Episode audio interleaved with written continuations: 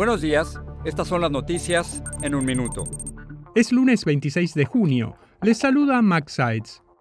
Con 90% de los votos contados, la ex primera dama Sandra Torres y el izquierdista Bernardo Arevalo se perfilan en la madrugada de este lunes como rivales para la segunda vuelta de las elecciones presidenciales en Guatemala, según informó el Tribunal Electoral. La próxima votación será el 20 de agosto.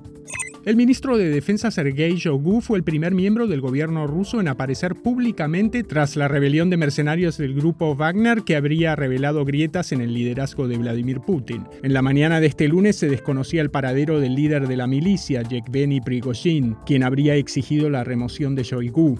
La Guardia Costera de Estados Unidos lanzó una investigación para determinar qué causó la implosión del sumergible Titán en la que murieron sus cinco ocupantes. Entre tanto, sigue la operación para recuperar restos de la nave.